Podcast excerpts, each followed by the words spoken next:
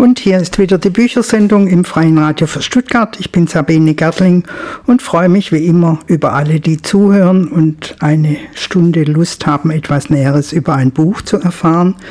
Das Buch ist heute Der Gebrauch von Gärten. Und ich begrüße herzlich hier im Studio den Stuttgarter Autor Gilbert Fels. Guten Tag, liebe Sabine. Ich freue mich hier zu sein. Hallo Gilbert, schön, dass es klappt. Du warst ja vor nicht allzu langer Zeit mal mit einer Frau da, da haben wir ein Künstlerbuch vorgestellt. Ja. Aber heute ist jetzt ein, ja, du nennst lyrische Erzählung. Das war eine Idee des Verlegers, eine mhm. Lyrikerzählung dazu. Lyrikerzählung, ja. Gilbert, hm? aus eben Prosa und lyrischen Passagen addiert. Gilbert Fels ist 1956 in Stuttgart geboren, hat Geschichte und analytische Philosophie studiert in Mannheim.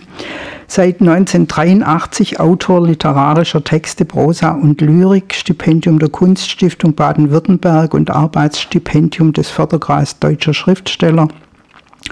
Für seine Arbeit an der Gebrauch von Gärten erhielt Gilbert Fels ein Stipendium des Landes Baden-Württemberg. Ich bin ein bisschen gestolpert, dass du so genau äh, sagen kannst, ab wann du Autor bist. 1983, was war da der Anlass? Jetzt bin ich Autor.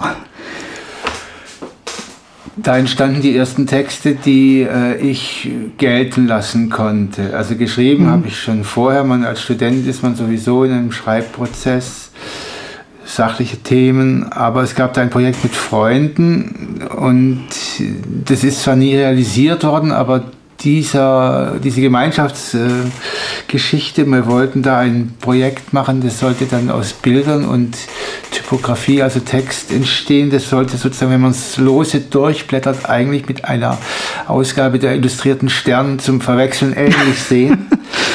Also das ist wie gesagt nie realisiert worden, das ist immer noch ein schöner mhm. Plan, aber da dachte ich, schreiben, dabei bleibst du. Das gefällt dir. Und ab dann bist, fühlst du dich als Autor, bist du Autor. Das Buch heißt Der Gebrauch von Gärten und in Gärten sind Vögel, Gott sei Dank, äh, unabdingbare Zutaten und sie erfreuen einen durch Anblick, durch Gesang. Pfeil, schnell, goldgelb, ein Flügelschlag und schwarz, schon birgt Blattwerk den Pirol.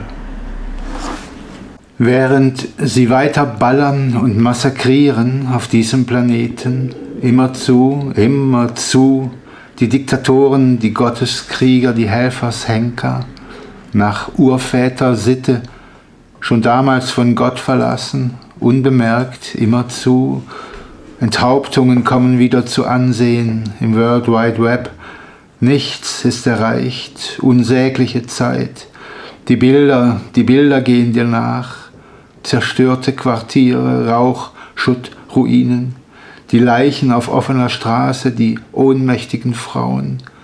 Eden so unerreichbar, so nah. Gelingt dir ein weiteres Mal, weit vom Schuss, eine Flucht in ein Paradies. Schon liegt die Steinwüste hinter dir, empfängt, umfängt dich, dass diesen Weg überbordende Äste und Zweige und Blätterwerk, fängt die letzten urbanen Geräusche ab, ersetzt sie durch die in leisem Sirren, Klirren, Rauschen wiedergegebene Tonspur des Windes, vereinzeltes Vogelgetu, Du bist auf dem rechten Weg. Streife die Schuhe ab, Strümpfe, den anderen, spürbar beengender Hüllen dies weiche, schmeichelnde, kühle an deinen Füßen, den Lufthauch auf deiner Haut. In diesem edlen Revier kreist statt des Bussards der rote Milan. Dann liegen an einem entgegen aller Vorhersage schönen Karfreitag Gärten auf einem Höhenzug in der Sonne, grün angehaucht, und schmuggeln dich hinterrücks abseits der Hauptwege, abseits der Leute, schmale, verschwiegene Pfade, Steige, Staffeln, Grenzwandel zu noch geheimeren Gärten, die sich in zweiter, dritter Reihe unterhalb jener obersten längs dieses langen Südhangs hinziehen, Halbhöhe, Milchlicht eines Vorfrühlingstags, menschenleer, Dennoch bergen manche sich hinter Hecken, zieren sich keusche Gärten, prüde Gärten, andere dagegen ganz ungeniert um Blicke, die Wärme aufsaugend, die laue Luft, die Knospen schwellen lassend, die Muskeln spannend, alle Poren offen, Hasel blüht noch, Birken blühen. Schon räkeln sich Weidenkätzchen, geben sich der Sonne hin, heimlich, lustvoll, nackt. Noch immer Regen unangekommen, der uns doch verheißen war. Brombeerhecke führt auf die falsche Fährte, begradigt, beschönigt zu sehr, was doch Chaos ist, Anarchie, Dschungel, auch irreführend. Es ist nur eine Art, wo nicht nur ein Exemplar. Monströses, übermannshoch, etliche zig Meter lang. Insofern doch Hecke, nicht aber im Ungestüm, im Wildwuchs, im Existenzkampf aller Ranken gegen alle um Sonne. Fast scheinen die Dornen einander zu drohen, kannibalisch. Nicht Herbivoren und Bärenfressern wie dir, der du der Barrikadengewalt weichen musst. Kein Durchkommen, Sackgasse, regungslos. Die Dornen bleckend, kampferprobt, schlägt sie dich zurück, höhnisch ein paar vertrocknete Beeren aufweisend. Alles zu spät, nichts, gar nichts ist hier zu holen für dich.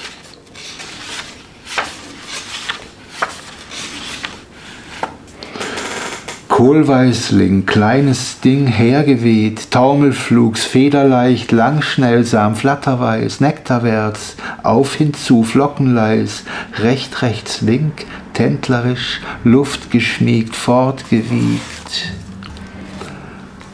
Kohlweißling duettant, zweites Ding Partnerin, wo du hin, ich, du dir, Flattersinn, linke Hand umgekehr, schwebendlich, Lustgefähr, lass dich mich strahlende, abwehrbereit gegen Attacken Getiers über Insektengröße. Hungrige Paarhufer haben sie empfindlich stechende Sägeblätter auszubilden gelehrt, auch die Stängel in Waffen, wachsend im Schutz solcher eigener Wehrhaftigkeit zu recht beträchtlicher Höhe, dem Blühen entgegen, dem jetzt violett entfacht eine artenreiche Gesellschaft willkommener Flügelwesen zuspricht, Perlmuttfalter, darunter ein Kaisermantel sowie Summende. Du ziehst durch die Straße des Überflusses Via dell'Abbondanza lang dahin, die Häuser besiegt, die Gärten tot ausgebrannt, erreichst das Forum, Ruinen, querst es, passierst den Tempel, die Thermen, lässt das Haus des tragischen Dichters links liegen, requiescat in pace, unter sengender Sonne, tauchst in die tiefen Schatten der Via della Fortuna, Namen sind Schall und Rauch, Pompeji, dem Verderben erlegen, wie alles hier, alles Steinwüste nackt, biegst in den Vico del Labyrinto, erreicht sei quindici uno regio insula domus, das Haus der Vettier, trittst ein, schattenreich, atmest auf und durchquerst das Atrium, erblickst das Peristyl, ein Reich der Spekulation, die Wasserspiele wohl zeitgemäß, aber pflanzenbedürftig, der Arten, die man als in Gärten der Art für belegbar hält, Quodlibet, Myrte, Acanthus, immerhin grün, ob in dieser Anordnung oder in strengeren Geometrien, Symmetrien, Fluchten, keiner weiß, wie keiner weiß, was bevorsteht, als über dem allem lieblich, unschuldig, Fatum Morganum, der Vesuv nach Tagen bebender Erde, das jedoch ist man gewöhnt, im Jahr des Unheils 79 eine Wolke aufsteigen macht. Das waren jetzt erste Abschnitte aus Der Gebrauch von Gärten, erschienen im Kröner Verlag in der Edition Klöpfer. Gilbert Fels, der Autor, ist heute zu Gast in der Büchersendung hier im Freien Radio für Stuttgart. Gilbert, wie kam es denn zu diesem Projekt? Hattest du Texte und hast das Gefühl gehabt, die passen alle zu Garten oder hast du das konzipiert und dann darauf hingearbeitet? Es gab die Grundidee, über Gärten zu arbeiten. Denn Gärten sind äh, ein hohes zivilisatorisches Gut in meinen Augen, Gegenbild allen Kriegertums. Hölderlin sagt es so, in Gärten, da lebt die Natur geduldig und häuslich, pflegend und wieder gepflegt mit dem fleißigen Menschen zusammen. Also diese Idee, über Gärten zu arbeiten, auch die Gärten meiner Kindheit, verlorene Gärten meist, andere, die ich noch heute besuchen kann, darzustellen, war die Grundidee und so begann das Schreiben. Und das wuchs über drei, vier Jahre. Und formal wurde es immer reicher. Es gab dann die Idee, einfach auch wirklich lyrische Texte, so ureigenster Bauart, also wie Haikus oder auch zwei Sonette sind darin. Es gibt auch Hexameterpassagen, also tatsächlich lyrische Formen mit rhythmisierter Prosa zu mischen und aus dieser Montage sowas ähnliches wie einen Wörtergarten zu bauen. Es hat ja auch was von Mosaik, also wo dann ein Bild sich rausstellt durch die einzelnen Teile.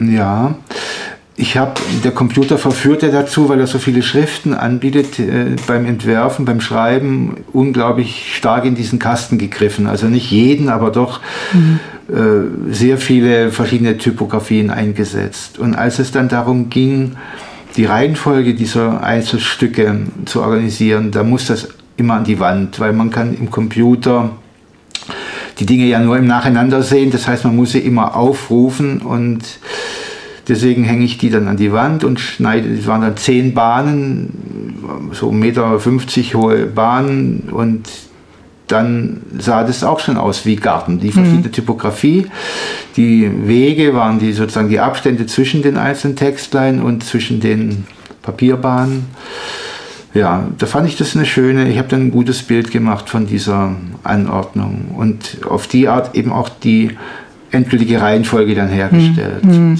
hm. Also dann auch eine sinnliche Geschichte, nicht nur jetzt über den Kopf und über die Stimme, sondern auch handwerklich gearbeitet. So hm. rum und so rum und so ist besser oder so.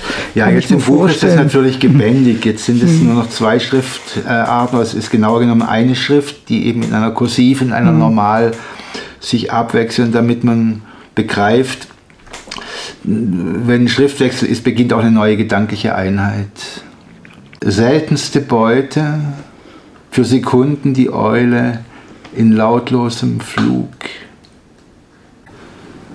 Gras, robuster noch als Unkraut, unverdrossen, nahezu immergrün, von lebhaftestem Temperament, äußerst gesellig, wo man es lässt, gleich in Büscheln aufschießend, die seiner Natur entsprächen, jedoch selten der Etikette, allermeist in Dienst genommen einer Art Ordnungsliebe und abgesehen davon, dass man es mit Füßen tritt, in eine sozusagen geköpfte Form gebracht, Gras, das man dann Rasen nennt.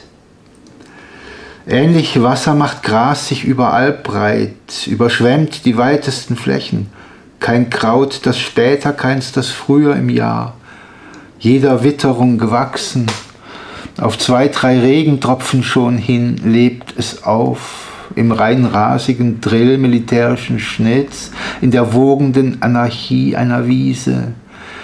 Denn von Natur aus gesellig lässt Gras, wo man es lässt die ausschweifendsten Gesellschaften zu, mannigfaltiger Gattungen, Arten, aller drei Reiche, Teilhaber eines Prinzips, das auf Gemeinsinn setzt, auf den Nutzen von Addition, ein Artenreich. Zehn Buntspechte für einen Grünspecht, zwölf Grüne für einen Schwarzen. Den Anblick eines Schwarzspechts empfindest du als hohe Auszeichnung.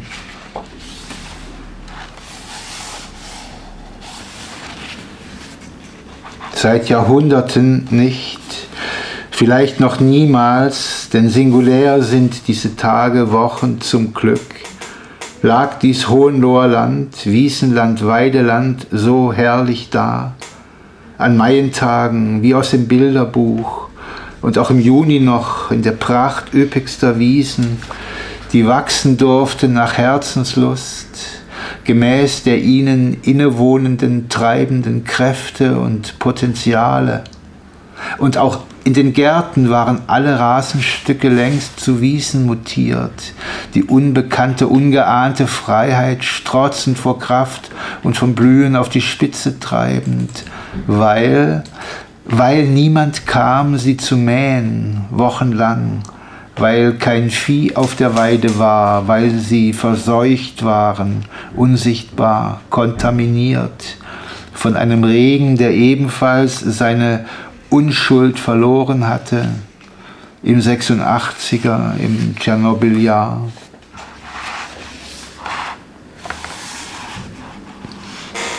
Ja, du hast auch, du hast Giverny besucht, ein Garten für den Gebrauch erst des Malers, der darin nicht eigentlich Beete, sondern Motive anlegte. Man kann Monet verstehen, er wollte es bequem haben. Nicht jeder Seerosenteich muss in vielleicht schwer zugänglichen einsamen Wäldern liegen, zumal diese meist eher keine malerischen venezianischen Brückchen aufweisen. Jetzt ist Giverny ein Garten für den Gebrauch einer Weltöffentlichkeit, die darin nicht Beete sucht, sondern die Motive, die ihn berühmt gemacht haben, anhand derer folgerichtig die Gartendirektion ihre pflegerischen Maßnahmen ausrichtet. Die Wirklichkeit muss dem Bilde entsprechen. Sein Ruhm hat ihm genommen, was einem Garten, was dir einen Garten ausmacht es fehlt die Stille, die Heimlichkeit, die Verschwiegenheit, das Private. Es fehlt das Geheimnis. Das hat der Maler in seine Bilder übertragen. Die Ernte war eingebracht, der Garten blieb. Devotionalie, er blühe in Frieden. War es noch in Worpswede oder schon in der Pariser Zeit, als er mit Malern in Verkehr stand, Vogeler Sohn Rethel, Modersohn, die ihn ins Innere von Farbe sehen lehrten? Waren es diese? Jedenfalls war es dann die Auseinandersetzung mit Cézanne, für diese Lektion seines Wegs Gefährten, Dichten mit dem Pinsel, wie mit der blauen Hortensie gewagt, geübt, ein Versuch in Sachen Schauen. Du hast sie lange schon geliebt, diese so überaus genauen Bilder, die er den Herzen nachzudenken gibt.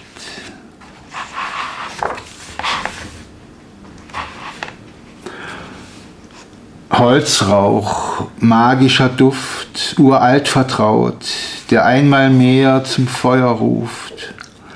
Den Flammen nachsehen ihrer Art, die uns steht aufzehrt, was sie nährt. Attacken wild rasch, schwerelos. Betrachten, worin das Beruhigende liegt, in diesem Bild, in dieser Gier, die auftrumpft groß im Überfluss. Unendlich variiertes Spiel. Die Zeit steht still, doch rastlos sich verbrauchen muss zu Glut zerfällt, von Asche bedeckt, ihr Fuhrrohr erliegt, manchmal noch eine Zunge gebleckt, vergeblich Begehr, ein Glimmen nur mehr, endlich die Quelle vollständig versiegt. Das waren wieder Abschnitte aus Der Gebrauch von Gärten von Gilbert Fels. Ich wollte dich jetzt fragen nach diesem Titel, wobei der Text über Giverny ja schon eine erste Antwort gibt. Gebrauch von Gärten. Äh, Warum habt ihr das als Titel gewählt? Wegen der Alliteration? Also nicht Nutzen, nicht Wirkung, sondern Gebrauch? Ich kann es nicht sagen. Der Titel stand ganz früh in mir fest. Der Klöpfer hat nochmal an ihm gerüttelt. Äh, ich kann ihn nicht letztlich begründen. Es gibt guten Gebrauch von Gärten, es gibt schlechten Gebrauch. Es werden viele zerstörte oder verlorene Gärten beschrieben. Es steckt natürlich auch Brauch. Also wie ist ein Garten denn sozusagen überhaupt verfasst oder beschaffen drin? Und aus diesem Mix von möglichen Aspekten äh, mhm. Äh, speist sich dieser Titel. Und Gärten, das siehst du ja auch ganz breit, also von der Obstwiese bis zum Barockgarten. Ja, sagen wir es mal so, ich ziehe es so breit nicht. Also es bleiben private Gärten. Also Giverny mhm. ist jetzt ein Beispiel für einen Garten, der schon ziemlich skeptisch gesehen wird. Also ein Garten, der sehr viel öffentliches und äh, weltweites ja Publikum hat. Ich meine eine Kategorie drunter, also die wirklichen geheimen Gärten von Privatpersonen. Mhm. Es gibt ein paar öffentlich bekannte, Giverny ist einer, also vorhin war kurz der Garten der Fetja in Pompeji angespielt, der Text geht noch weiter. Es gibt auch einen, den werde ich jetzt in den nächsten Blog einbauen. Äh, den ehemaligen Klostergarten des Klosters Reichenau. Da hat ein, im 9. Jahrhundert ein Abt namens Strabo diese, diesen Garten in Hexametern gefeiert und diesen, diesen Text Hortulus, den nehme ich hier auch wieder auf, also den spiele ich jetzt an. Sind dir die Gärten begegnet? Hast du die gesucht? Hast du recherchiert? Ich bin viel spazieren gegangen, durch alle Stuttgarter Gartenreviere, viele Hohenloher Gärten habe ich da drin, da habe ich einige Freunde, Gärten, die ich auch besuchen kann, immer wieder. Äh, und notierend, äh, laufend notiere ich auch dann, was mir so einfällt und es werden kürzere oder längere Stückchen, die dann zu Hause ausgearbeitet werden. Also es, das Ganze ist eine Sammlung, über Jahre entstanden und aus unterschiedlichen Gärten sich auch speisen oder Betrachtung unterschiedlichster Gärten sich speisen. Das werden ja auch, es werden Gärten summarisch dargestellt, es werden einzelne Bestandteile von Gärten herausgehoben, einzelne Blumen, einzelne Vögel. Hm. Mal angefangen hast du jetzt beim Lesen mit einem gesellschaftskritischen Text, wo es dann ums Paradies, um den Garten Eden ging. Also auch das ist ein Aspekt im Buch.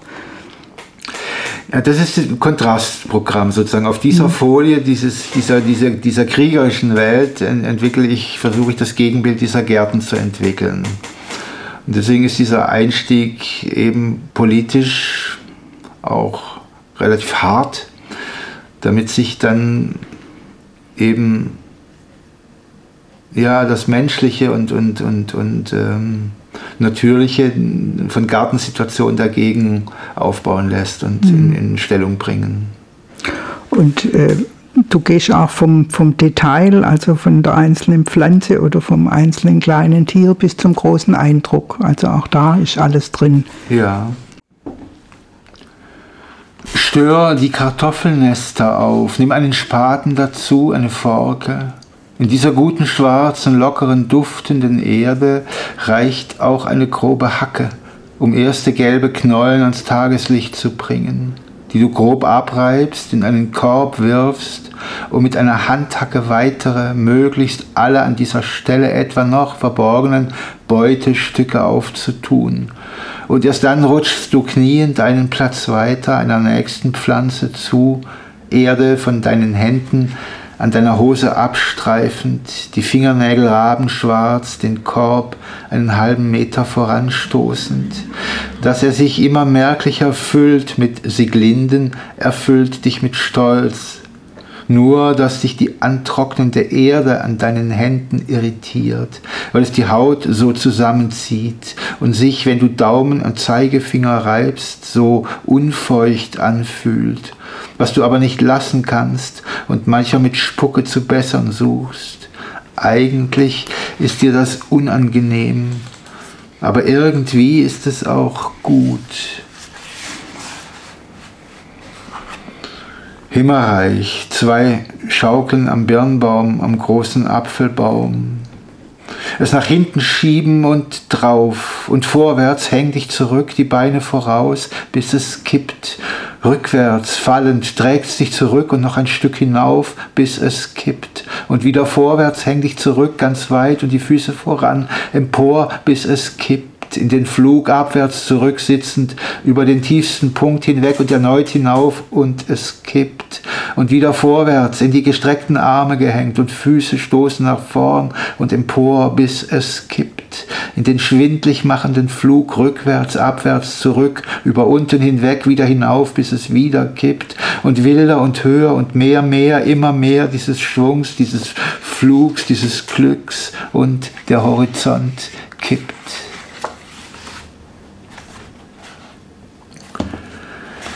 Die Sache heißt, sagt das Schild, Bundesbahn Landwirtschaft. Es sind kleine, üppige, grüne Glücke zwischen die Haupt-, die Nebenstrecke und weitere Trassen gepflanzt des enormen Rangierbahnhofs. Fast überall dort, wo ein Gleisstrang vom nächsten sich so weit abspreizt, um zumindest eine Zeile kleiner Parzellen aufzunehmen, samt dem Pfad, der sie erschließt bis eine letzte Spitz sich zwischen sich wieder verbindende Gleise schiebt. Lands End, kein Weg mehr, nur der zurück. Manche dieser langgezogenen grünen Inseln nur 10, 12 Meter breit, längs von Eisenbahnareal begrenzt, dem Schotter, den Böschungen der Trassen und immer wieder Waggons querab im Blick, Güterwaggons zumeist, immer wieder welche in Fahrt, wie überhaupt die Gärtner hier in innigstem Kontakt mit den Geräuschen ihres Berufslebens stehen. Denn die Hauptstrecken sind stark befahren. Dein Blick aus fahrenden Zügen hatte diese Kolonien immer für eher schäbig angesehen, unterste Schreberkategorie. Weit gefehlt, wie der Gang ergibt. Diese Refugien sind liebevoll gepflegt, mit nicht einmal allzu viel Nippes, jedes mit Hütte und Freisitz, einzelne mit Gewächshaus, vergleichsweise hoher Nutzpflanzenanteil, viele Kartoffelkraut, Gemüsebeete, Zwiebeln, Bohnen auch, lang nicht mehr dermaßen viele Bohnen gesehen. Beerensträucher, Obstgehölz, diese Gärten müssen helfen, ernähren, ausgeding für die Bahner. Die Pacht dürfte niedrig sein jenseits des Idylls des Bahnareals, gewaltige Hallen von Industrien, manchmal im Bild, und hergeweht ab und an deren Getöse, Schreddern, Schläge Metalls auf Metall, Geschramm, zwei Hähne krähen, nah.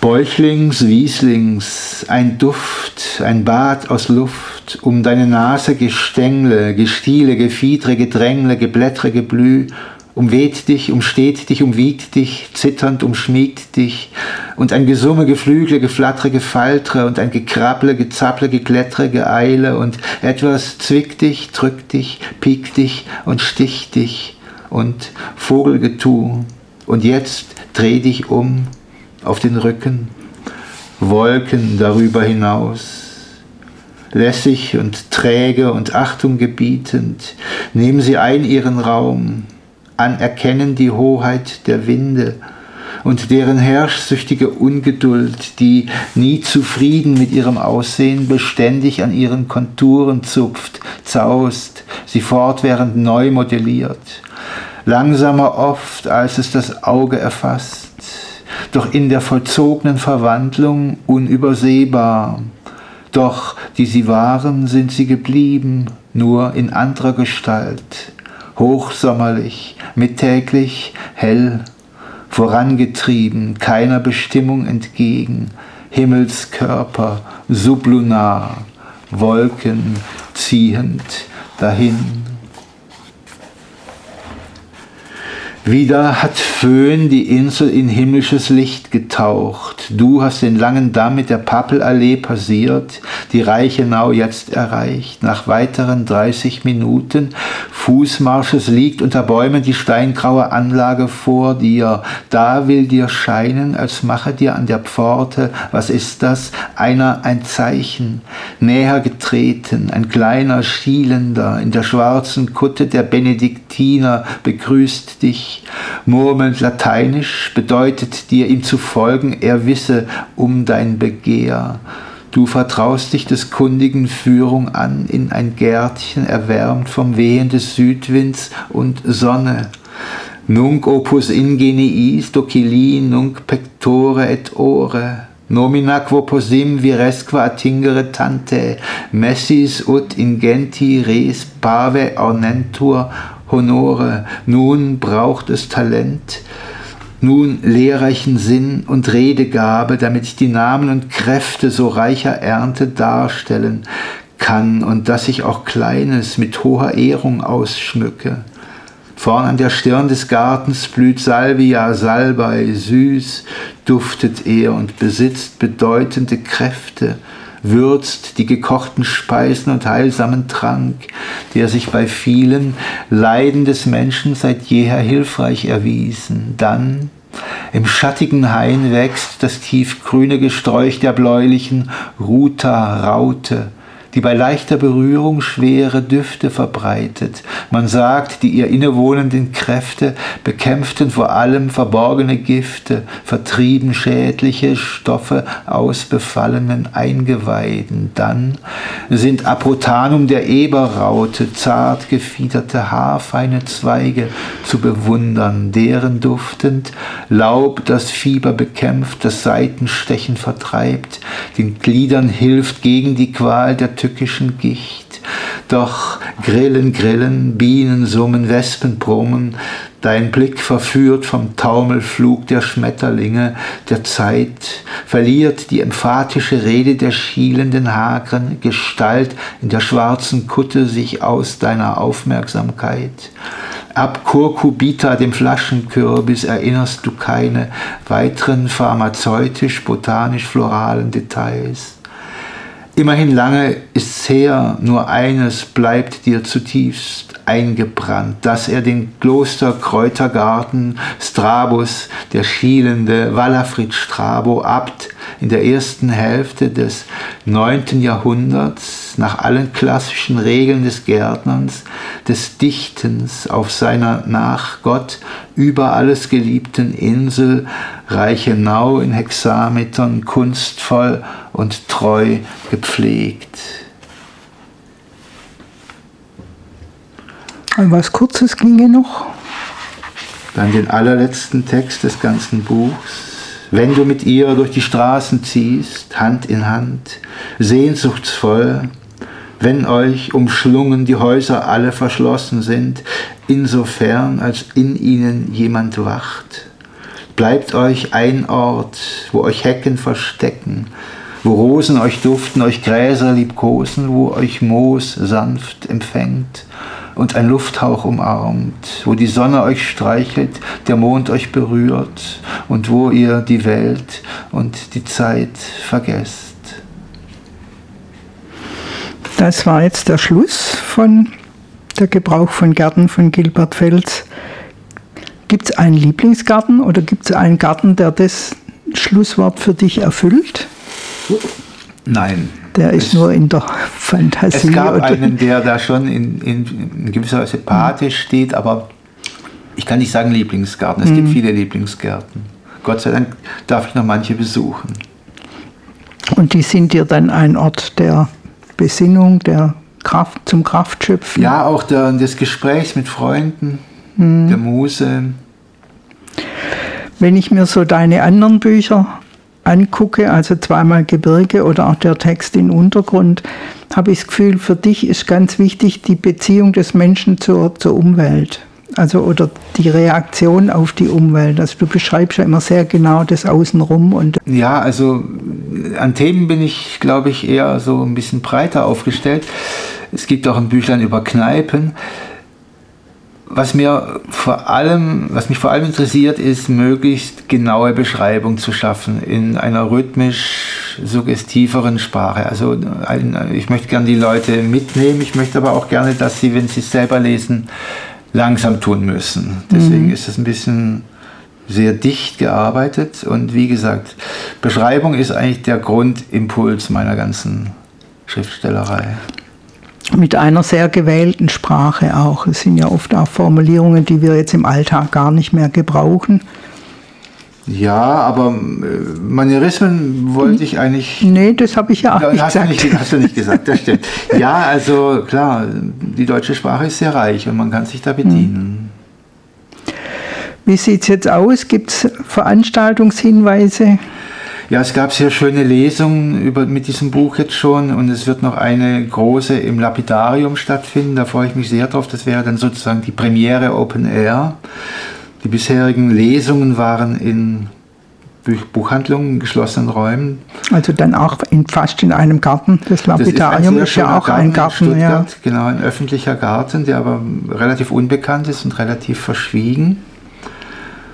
Und das wird am 15. Juli um 18 Uhr sein. Kann man so ein bisschen beschreiben, das Lapidarium? Es ist eine Sammlung von im Stuttgarter Stadtgebiet gefundenen Relikten unterschiedlichster Zeiten bis in die archäologischen oder ja, vor, vorchristlichen Zeiten zurück. Einzelne Steinartefakte, bildhauerische, aber auch von Gebäuden stammende Portale, Gesimse. Eine Sammlung von Steinen sozusagen. Lapis ist der Stein auf Lateinisch. Und die aber angesammelt in einem Garten, der zu einer Villa gehört hat. Zu der Villa Gemmingen gehört hat und jetzt über die Mörike Straße von unten her erschlossen ist ein sehr idyllischer Ort. Also allein der Ort schon lohnt das Kommen. Da ein schöner Sommerabend im Lapidarium ist auf jeden Fall ein Besuch wert und wenn dann Gilbert Fels aus seinem Buch liest, noch mehr. Das Buch Der Gebrauch von Gärten ist erschienen im Kröner Verlag in der Edition Klöpfer. Autor Gilbert Fels habe ich ja jetzt schon mehrfach gesagt. Arbeitest du schon an was Neuem oder bist gerade beschäftigt mit diesem Buch, äh, das Buch zu präsentieren? Also ich habe immer, äh, das ist ja wie gesagt eine Sammlung und so Mappen, in die ich reinsammle zu anderen Themen, mhm. die gibt es auch, da gibt es auch noch andere. Es gibt eins über das Thema Wohnen und eine Mappe über die Schwäbische Alb. Ah ja. Schauen wir mal, was da dran, daraus dann entsteht. Das kann aber noch dauern. Ja. Äh, du bist ja für Langsamkeit, ja. auch in der Sprache und beim Lesen, auch beim Vorlesen und offensichtlich auch beim Schreiben. Und manchmal ist es ja auch wirklich besser, wenn man sich Zeit lässt. Wir sind langsam am Ende unserer Büchersendung im Freien Radio für Stuttgart, eine Sendung der Redaktion Kulturpalast. Verantwortlich für die Sendung Sabine Gartling. Ja, danke für deinen Besuch hier im Studio, Gilbert. Das danke, war's für heute. Ich danke dir sehr, dass ich hier sein durfte. War wie immer spannend und, äh, denke ich, anregend. Und genießt eure Gärten oder sucht Gärten auf und genießt sie.